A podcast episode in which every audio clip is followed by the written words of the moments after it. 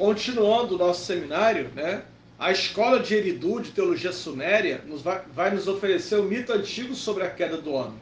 O Deus Ea cria o homem, Adapa, né, um hábil navegador. Ele possuía conhecimento infinito que lhe permitiu dar nome a todas as coisas com o sopro da vida. Então Adapa, em uma briga com o Deus do vento do sul, quebra as asas dele, crime pelo qual é convocado aos céus pelo Deus Anu, o mentor é, de Adapa, o ardiloso Deus Ea, previne de que não coma ou beba nada que lhe for oferecido dos céus. Obediente às instruções, Adapa recusa o pão e água da vida oferecido pelo Deus Anu.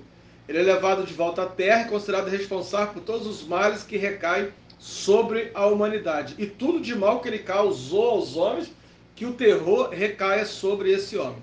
Nesses mitos, os deuses sempre protegem, motivados pela inveja, o poder de conceder a imortalidade. E a esse poder, ele sempre vai estar presente né, dentro daquilo que, que é, a gente vai observar, é, pela, é, que a forma pela qual os seres humanos adquirem conhecimento divino é exatamente por aqueles três verbos que eu costumo brincar, né? Comer, beber e foder. É através do comer e beber determinada substância e manter relações sexuais. E a gente vai encontrar todos esses elementos presentes na história sobre a queda na Bíblia. A árvore do conhecimento, o fruto proibido, a serpente, sempre associada à deusa da fertilidade, e a sexualidade feminina. Nas, mito nas mitologias antigas, o símbolo da serpente estava associada a uma sexualidade feminina livre, a uma liberdade sexual, onde a mulher podia é, é, é, é ter suas relações sexuais no momento que ela quisesse, com quem ela quisesse. Então falava-se de liberdade sexual feminina. Então a, a serpente está sempre associada à deusa da fertilidade. No, a princípio, tanto a árvore da vida quanto o fruto são associados também à deusa da fertilidade. Né? É, no terceiro milênio antes de Cristo, inclusive, nós temos imagens retratando né? a, a mulher segurando frutas, espigas de milho, né? É, bacia por onde a, a, a, água da vida flui, o que simbolizava né, a grande mãe, o que simbolizava aquela que tem o segredo da vida. Essa imagem, inclusive, vai persistir por mais de dois mil anos, onde então uh, esse símbolo pouco a pouco vai sendo substituído é, da mulher segurando as espigas, os milhos, né? Da mulher segurando o, o regando a árvore da vida, passa a ser substituído então a partir de, de, de, de Assurbanipal, a partir da Assíria, isso vai sendo substituído aos poucos pelo, pelo, pela figura do homem.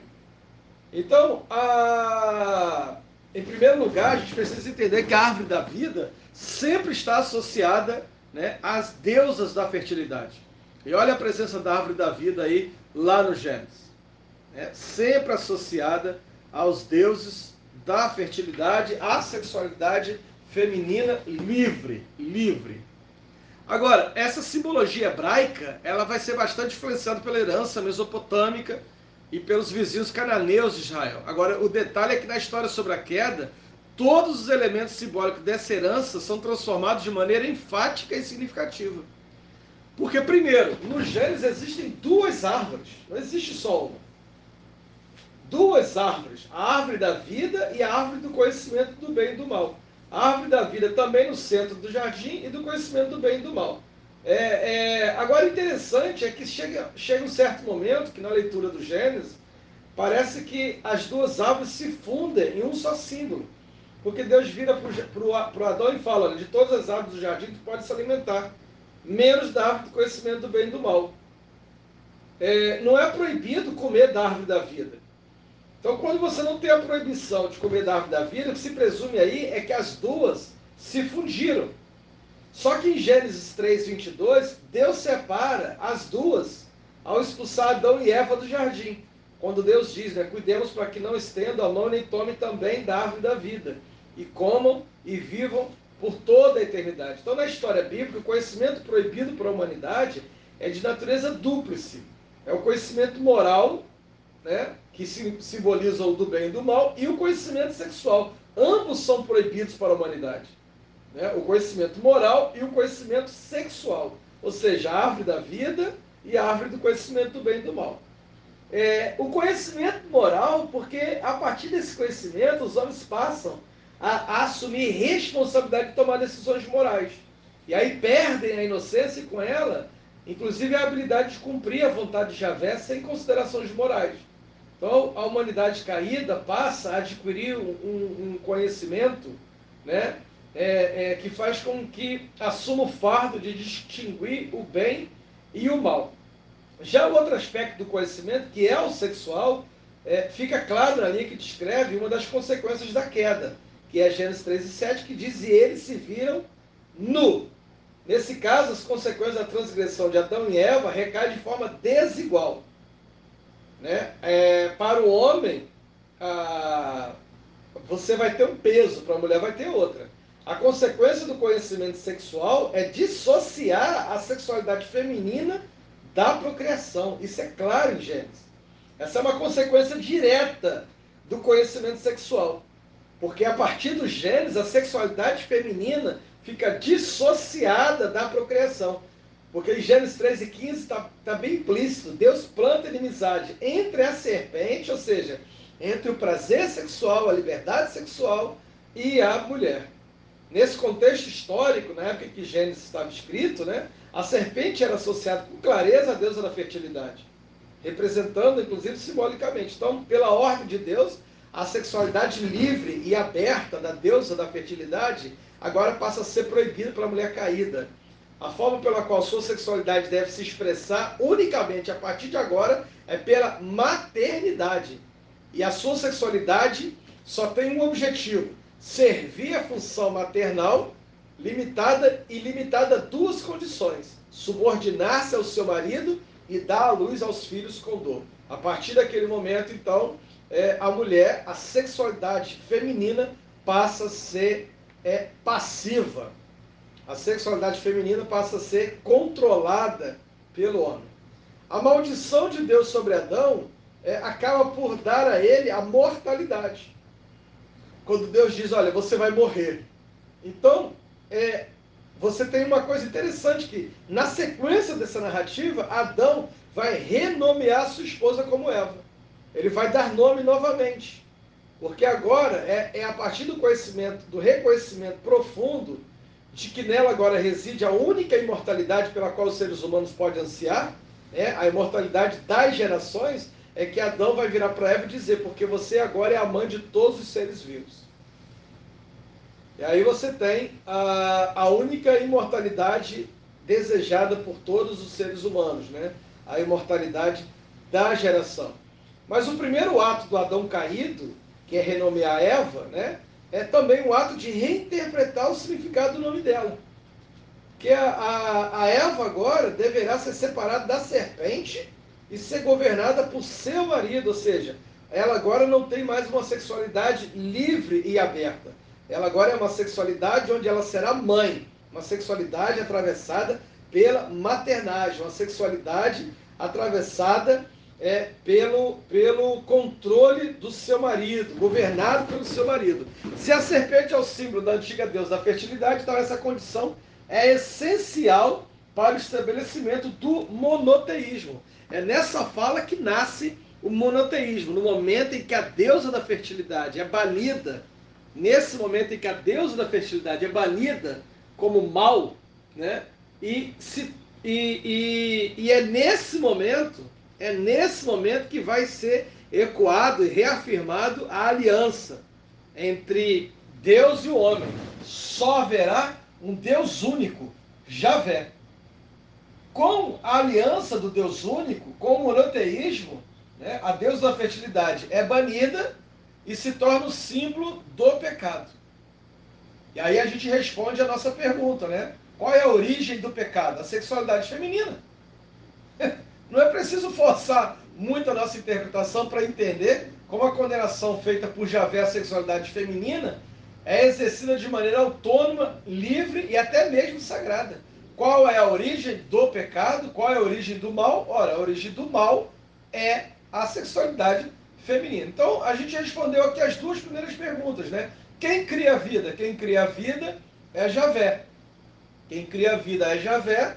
E, e depois de Javé, o Deus homem, né? O Deus homem criado por Javé. É do Adão que sai a mulher.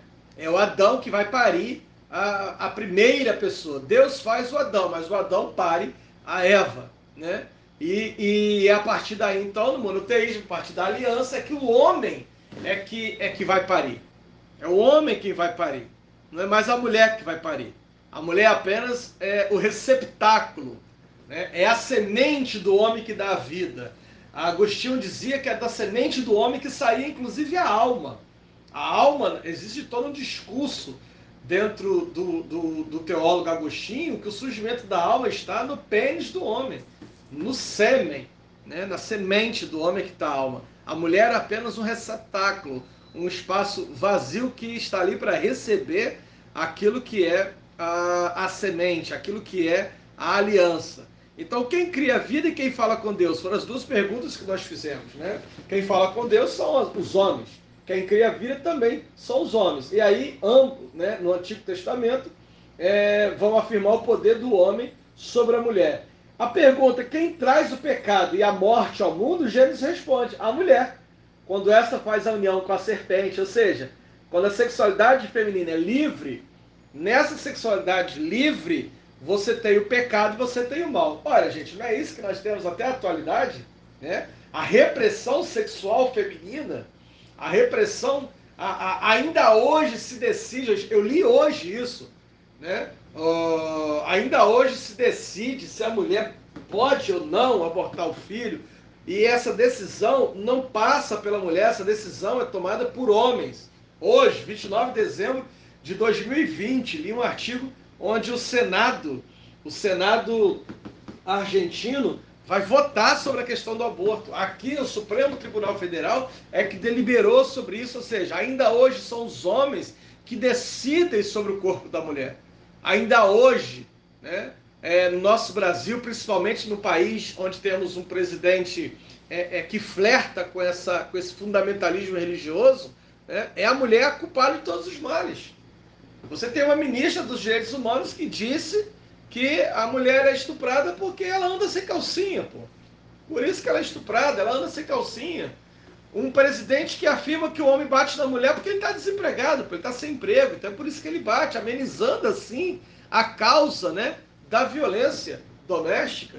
Então, assim, ainda hoje é a mulher a causa de todos os males. E a sua sexualidade livre ainda é, é interpretada como a origem do pecado e como a origem do mal. Então, é, no Gênesis, você tem essa resposta. Quem trouxe o pecado e a morte ao mundo? A sexualidade feminina livre, a mulher em sua união com a serpente. Daí que ela deve ser excluída da participação ativa da comunhão da aliança.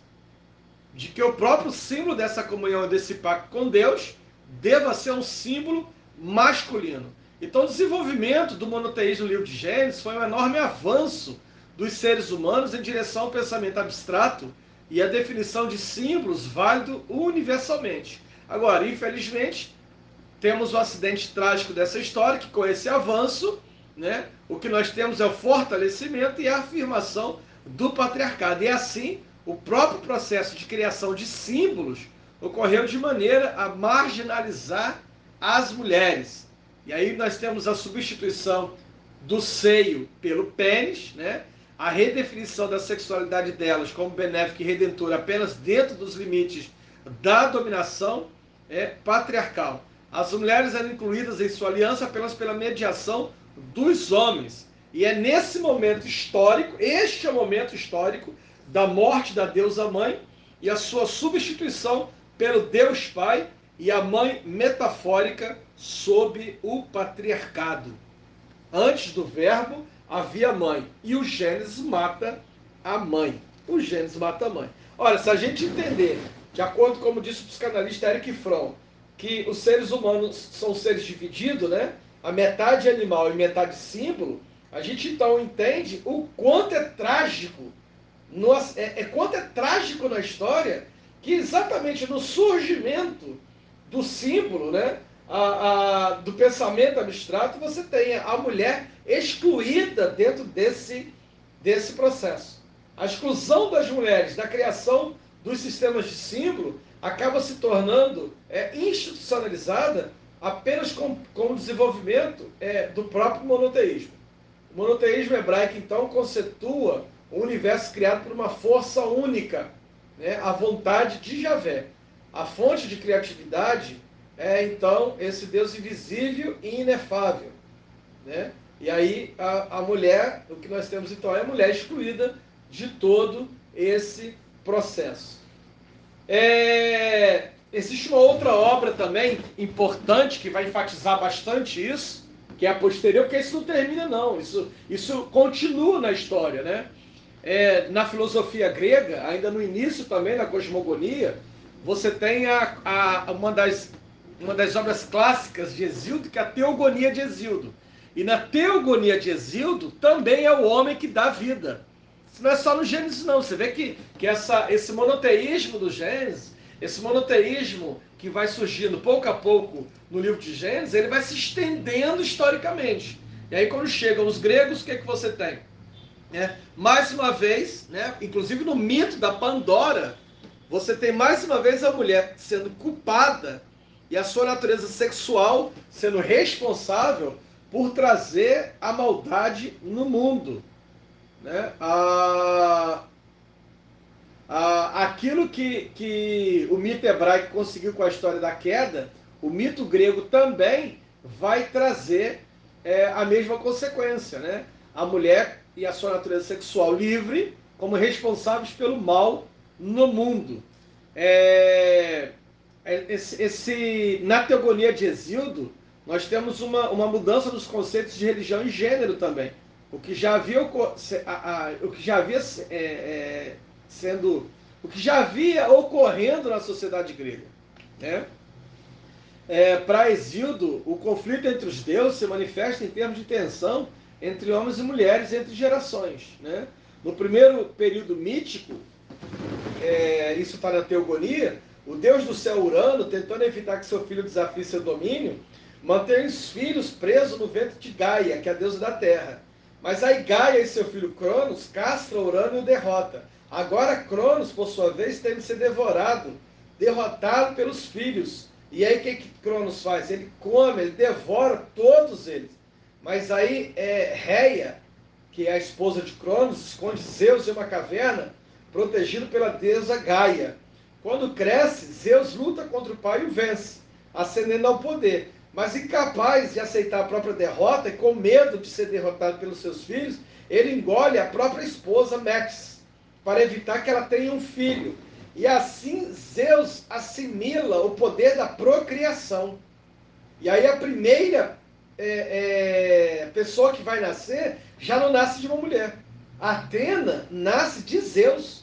Zeus dá luz a Atena, que já nasce crescida de sua cabeça e ela passa a simbolizar as forças de justiça e de ordem. Olha, aqui a gente observa na mitologia de, de Exildo, né, na teogonia de Exildo, não apenas a dominação dos deuses masculinos, mas como a tomada do poder de procriação, né, é, semelhante às definições simbólicas que a gente discutiu no Gênesis. Na mitologia grega, também é o homem que dá vida, não é a mulher. Né? Também é o homem. É, na peça de Ésquilo, né? Ésquilo é um dos grandes escritores gregos é, de teatro, né? junto ao lado de Sófocles, ele tem uma, uma ele tem uma trilogia, né, que é a trilogia Oresteia, onde nessa trilogia existe uma história também muito interessante. Né? A, essa história ele vai se referir aos eventos posteriores ali da Guerra de Troia, né, da Ilíada de Homero. Então, uh, o sacrifício da filha de Agamenon, né, quando Agamenon é, sacrifica a sua filha Ifigênia, né, que propiciou aos deuses do vento e permitiu que a esquadra grega navegasse até a vitória em Troia. Dez anos depois, quando Agamenon volta de Troia, uh, e aí ele volta trazendo Cassandra, agora como sua concubina e escrava, a princesa Traiana, é, troiana, ele é morto pela esposa dele, a Clitemnestra, em vingança pela morte da filha, pela morte da filha Ifigênia. E aí o filho de Clitemnestra, Orestes, considerando esse crime um ato de, rebe de rebelião contra o rei, ele mata a mãe. E aí ele passa a ser perseguido pelas eríneas. E para evitar a fúria das eríneas, ele argumenta que seu ato foi justificado, que elas deveriam ter perseguido a sua mãe pelo crime dela. As eríneas então perdoam o ato de Clitemnestra por causa da primazia do direito materno. Ela, elas dizem que, que não perseguiram a mãe dele porque ela tinha direito, que o homem que ela matou não era do sangue, do seu sangue. O homem que ela matou era o marido, que havia matado a filha dela. Né? E aí Orestes faz a seguinte pergunta, olha que pergunta interessante. Mas por acaso eu sou sangue da minha mãe? E aí as Eríneas apontam óbvio, né? Miserável, desprezível. Ela nutriu você no próprio ventre e você repudia o sangue de sua mãe? E aí então é, Orestes é, é, é, vai pedir ajuda a Apolo. E aí Apolo, dentro do discurso do patriarcado, diz o seguinte: aquele que se chama de filho não é gerado pela mãe. A mãe apenas a ama, é a ama que cuida do crescimento. É da jovem semente plantada pelo verdadeiro Criador, o homem, que vai surgir o filho. Olha que coisa interessante. Apolo então vai apelar a Deus Atena. E aí a deusa Atena favorece o argumento patriarcal de Apolo. Haja vista, lembra que eu disse para vocês, no mito de Exildo, na teogonia de Exildo, né? Atena é aquela que é gerada por Zeus. Não tem o processo materno ali. E aí a Atena vai corroborar, vai dizer, olha, nenhuma mãe me deu a luz.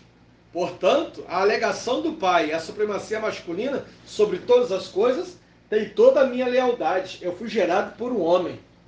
E essa voz de Atena, já que Atena é a deusa, Atenas é a deusa da justiça, né? Quando ela fala, essa é uma voz decisiva que vai livrar Orestes aí das eríneas, né? E vai banir, inclusive, as eríneas. É... E com elas, né, com as eríneas, os argumentos da deusa mãe. É as eríneas, gente, a última defesa do poder da deusa mãe contra o patriarcado. E aqui essa defesa se perde totalmente, já que as eríneas serão banidas. Embora elas receberão uma residência sagrada, né, e serão adoradas como guardiãs das leis, elas são banidas. Né? Então, na mitologia grega, assim como no monoteísmo do Gênesis, a deusa mãe é banida, na mitologia grega também, a deusa mãe também é banida. E com isso surge então a doutrina da procriação masculina, que vai ser desenvolvida de forma mais plena ainda na filosofia de Aristóteles. E aqui a gente não está mais falando de mitos. Olha só, já saímos do campo da mitologia, entramos no campo da filosofia. Aristóteles vai elevar a narrativa contrafatual da origem da vida né, humana no nível de mito para o nível de ciência, embasando-se em um sistema filosófico de amplo alcance. A, a teoria da causalidade de Aristóteles vai postular quatro fatores que tornam algo o que é. O primeiro, uma causa material. O segundo, uma causa eficiente, né? aquilo que dá ímpeto. A terceira, uma causa formal, aquilo que dá forma. E o telos, né? a finalidade para a qual há um empenho. Aliado ao pensamento filosófico grego, Aristóteles vai considerar a matéria menos importante que o espírito. Em sua explicação da origem da vida humana, três das quatro causas para a existência são atribuídas à contribuição do homem, sendo apenas a quarta menos importante, que é a material, né? que é a contribuição da mulher. Aristóteles chega a negar com veemência que o esperma contribui com algum componente material para o embrião. Ele via a contribuição como espiritual, portanto, mais divina. Para o primeiro princípio do movimento, ou causa eficiente, pela qual o que vem a existir é masculino, é melhor e mais divino do que o material pela qual o que existe é o feminino. E aí Aristóteles vai entrar em toda uma explicação onde ele vai dizer que o processo é que o homem é ativo e a mulher apenas passiva. E aí ele diz o seguinte: olha, se então o homem representa o efetivo e o ativo, e a mulher, considerada a mulher, representa o passivo, consequentemente a contribuição da mulher para o sêmen do homem não é sêmen, mas. desculpa. Mas o material que será trabalhado pelo sêmen, isto é, o que chamamos, né, o que achamos ser o caso. E aí Aristóteles vai dar o nome de catamenia, que tem por natureza afinidade a própria é, matéria primitiva. E aí, para Aristóteles, é o homem que tem o poder de criar a alma sensível. E é impossível para a mulher gerar um animal somente a partir disso. Gente, lembrando que o pensamento aristotélico vai permear toda a filosofia grega, né, a partir de então, inclusive é, também o surgimento da teologia contemporânea. Né? É a partir de Aristóteles que vai vir todo o discurso da filosofia e da teologia contemporânea, da importância da proeminência do homem. Daí que eu disse que o próprio Agostinho, tomando como premissa a filosofia aristotélica, vai dizer que é do pênis que vai surgir a alma. A mulher tem uma contribuição ínfima sobre isso. Aristóteles né, é, é, vai trazer esse, essa ideia de que a mulher realiza a sua tarefa de forma passiva, parindo apenas o corpo para executar o projeto e plano do outro. Então a mulher só dá a matéria. É do homem que vem o espírito, é do homem que vem o espiritual. O produto do seu parto não é seu. O homem, por outro lado, não pare, mas ele trabalha. Aristóteles sugere que o homem é o homo faber, o criador. Em Aristóteles, o homem é o criador, que trabalha em sua matéria inerte de acordo com o projeto, produzindo uma obra de arte duradoura. A sua alma contribui com a forma e o modelo da criação. Né? É, você vê essa ideia que o produto do seu parto não é seu, até hoje é a ideia que permeia o Código Penal do Brasil e, e do mundo ocidental. Até hoje, né? O produto da mulher, do seu parto, não é dela. Como eu disse hoje, hoje, né, o Senado argentino estará votando sobre a questão do, da legalização ou não. Isso já foi, isso aqui no Brasil é, é, é, é extremamente polêmico. O Brasil é, extremamente patriarcado, patriarcal, machista, né, que tem hoje um presidente como símbolo da, do machismo, o símbolo da misoginia. Hoje nós temos um presidente misógino no poder. Um presidente que, que na sua fala deixa bem claro o desdenhamento que ele tem pela mulher, que representa né, a religiosidade é, é, é, é brasileira, que representa hoje o cristianismo brasileiro, né? o cristianismo tupiniquim, um cristianismo misógino, machista, extremamente patriarcal. Então, a, a, em Aristóteles você tem essa base, né? O princípio, é, é, o aparato biológico feminino em Aristóteles é extremamente inferior. Para Aristóteles, a, a coisa é ainda mais explícita. Em um outro momento ele vai dizer o seguinte: o primeiro afastamento é mesmo o fato de a cria se tornar mulher ao invés de homens. E aí ele vai dizer o seguinte, ó, assim como a prole de pais mutilados às vezes nasce mutilada e às vezes não, também a prole nascida de uma mulher é às vezes mulher e às vezes homem. Pois a fêmea é, como era, o macho mutilado. E catamenia é sêmen, mas não puro, porque lhe falta apenas uma coisa, lhe falta alma. Para Aristóteles, a alma estava no pênis e não no útero. E daí que, quando se nascia uma mulher, para Aristóteles, não nascia uma mulher. O que nascia era um macho mutilado. Essa definição de mulher como macho mutilado, destituído do princípio de alma, não é isolado. Isso vai permear toda a obra biológica e filosófica de Aristóteles. Toda a obra biológica e filosófica de Aristóteles. Então, é com esse discurso aristotélico, né? É com esse discurso que você vai ter é, é todo o conceito, toda a, a, a, a filosofia, a partir de então, vai ser permeada a partir desse discurso. Toda a filosofia. Né? Olha, olha como que é interessante a gente é, entender é, o quanto isso é forte. A gente começou em Gênesis. Nós estamos agora já na filosofia grega que vai é, influenciar enormemente o pensamento é, contemporâneo. Então a gente observa que o patriarcado mantém e sustenta a dominação masculina exatamente baseando instituições como família, religião, escolas e lei. É, é, é, é a partir de todo esse discurso que a gente vai ver como as mulheres vão sendo é, é, retiradas, as mulheres vão sendo retiradas né, do, do, do processo, é, é, de todo o processo social, inclusive a chegar o momento em que o patriarcado insistirá em fazer da palavra feminino, inclusive um palavrão. E na atualidade, o feminismo é um palavrão. Né? A, a gente vai ver aqui a subordinação sexual das mulheres sendo institucionalizada nos primeiros códigos penais. É, no caso ali, a gente citou o Código de Hammurabi na Mesopotâmia, né, os códigos assírios e, por último, o Pentateuco, né, o código religioso. A classe para os homens é baseada em sua relação com os meios de produção, que tem os meios, né, quem tem os meios pode dominar quem não os tem. O poder feminino da vida é, acaba sendo um poder subordinado aos homens, né?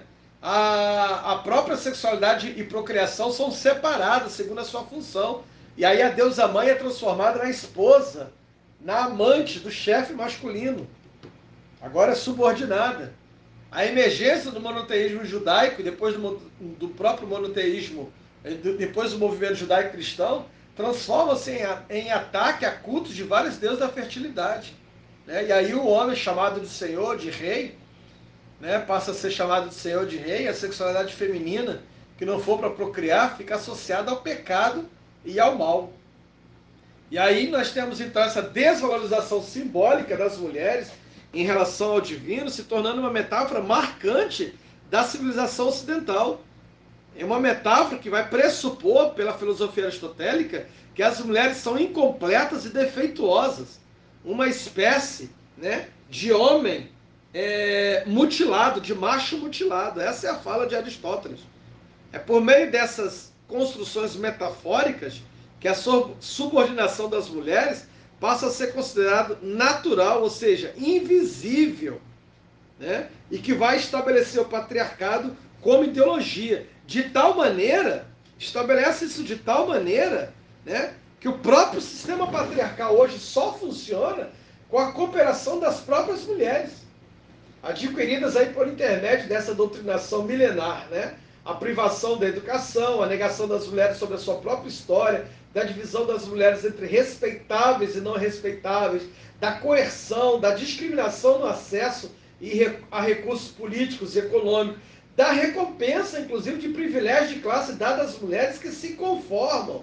Como vai dizer Simone de Beauvoir, né, o, o opressor não seria tão forte se não tivesse cúmplices entre os próprios oprimidos. Gente, eu ouço hoje mulheres que dizem que têm nojo do movimento feminista, mulheres que não se enxergam, que não se contemplam dentro do movimento feminista. Porque no patriarcado, a rebeldia é tida como mau comportamento. O que essas mulheres estão enfatizando né, é que, de uma certa forma, elas são privilegiadas pelo, pelo, e recompensadas né, pelo movimento patriarcal ao serem é, nomeadas como mulheres respeitáveis. Afinal de contas, né, o que a gente aprende com o patriarcado é que o papai não gosta de garotas insubordinadas. Então, a, a, fica aí a minha contribuição dentro desse seminário né, sobre a importância da, do estudo, da leitura é, mais ampla desses, desses livros, desse, dessa mitologia que ao longo dos milênios foi emoldurando né, a, nossa, a nossa formação cultural. Nós estamos onde nós estamos, né? Haja vista que nós estamos hoje, nesse momento, no Brasil, com um número elevadíssimo de violência doméstica, né? Eu hoje trabalho, é, faz parte da minha pesquisa, né? Eu sou um pesquisador do Laboratório de Educação, Gênero e Sexualidade da Universidade Federal Rural do Rio de Janeiro, com a pesquisa sobre a questão do uso perverso da corporidade feminina. Essa leitura toda que eu quis trazer para vocês faz parte da minha pesquisa sobre a submissão feminina ao longo dos milênios, né? Dentro do patriarcado. Então não é uma coisa Note bem, você, mulher que está me ouvindo, né? Essa sua submissão, essa sua passividade, não foi uma coisa que surgiu da noite para o dia. É, uma, é um construto milenar. Você é submissa e nem sabe por quê. Você está dentro de um padrão de passividade e nem sabe por quê. Então é preciso despertar dentro de cada mulher a deusa sagrada. É preciso fazer com que as mulheres retornem ao seu lugar junto à natureza. É preciso fazer com que as mulheres corram novamente com os lobos, voltem a uivar com os lobos. Corra novamente com os lobos. É preciso fazer com que a mulher se insurja contra esse movimento patriarcal de domínio, de violência e de dominação masculina.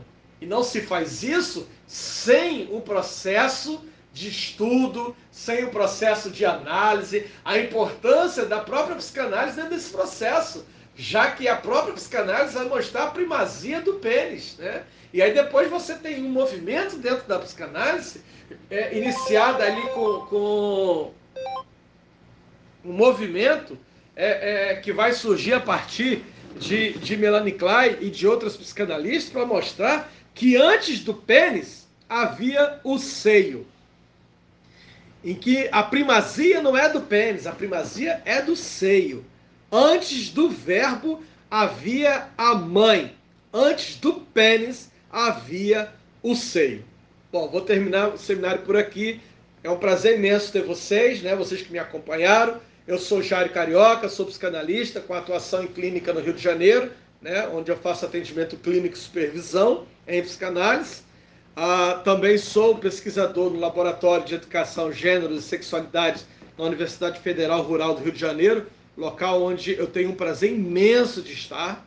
Tá? É, se você tiver alguma dúvida e queira falar diretamente comigo, o meu telefone é o DDD 21, o meu telefone é o 99570 2931. Estou nas redes sociais, né, no canal do Instagram, é, Jário Psicanalista, também no canal do YouTube, né? Ali, é, Carioca no YouTube, e estou à sua disposição. Vou repetir: DDD 21 99570 2931. Obrigado por me acompanharem até aqui.